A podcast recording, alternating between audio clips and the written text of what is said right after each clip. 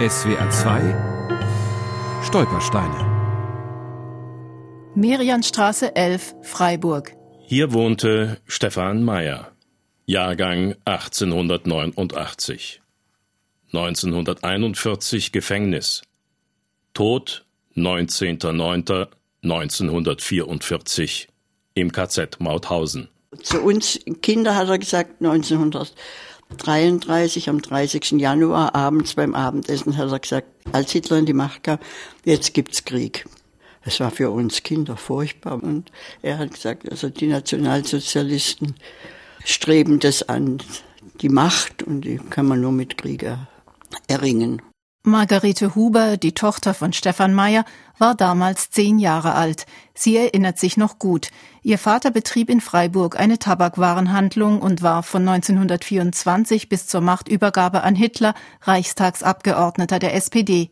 Bereits 1933 verhafteten die Nationalsozialisten in Freiburg alle führenden Funktionäre der Sozialdemokraten und Kommunisten, darunter auch ihren Vater. Da hat's geläutet und ich guck aus dem Fenster und da unten standen also zwei Herren vor der Haustür. Das war morgens um sieben oder halb sieben schon.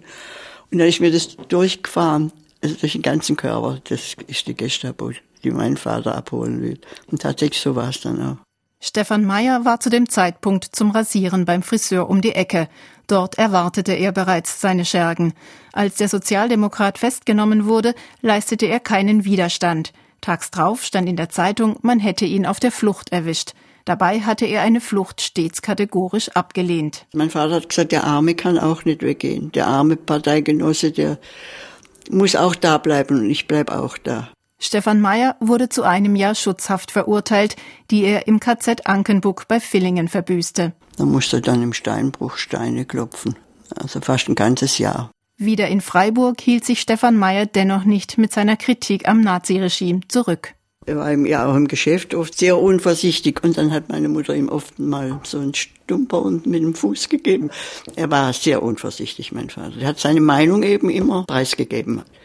Er hat nie schön geredet. Seine Überzeugung, die hat er nie versteckt. Das war schließlich sein Verhängnis. Kurz vor dem deutschen Überfall auf die Sowjetunion im Juni 1941 sagte Stefan Meyer zu einer Nachbarin, Hitler habe den Größenwahn. Am nächsten Morgen stand die Gestapo vor der Tür. Prozessakte Landgericht Freiburg, 21.10.1941. Urteil im Namen des Volkes.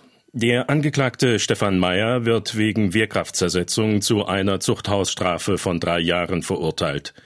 Die bürgerlichen Ehrenrechte werden dem Angeklagten auf die Dauer von drei Jahren aberkannt. Wir wussten, dass er nicht nach Hause kommt nach der Verbüßung der Zuchthausstrafe, sondern eben in ein KZ. Dann kam er nach Mauthausen und da wurde er dann umgebracht.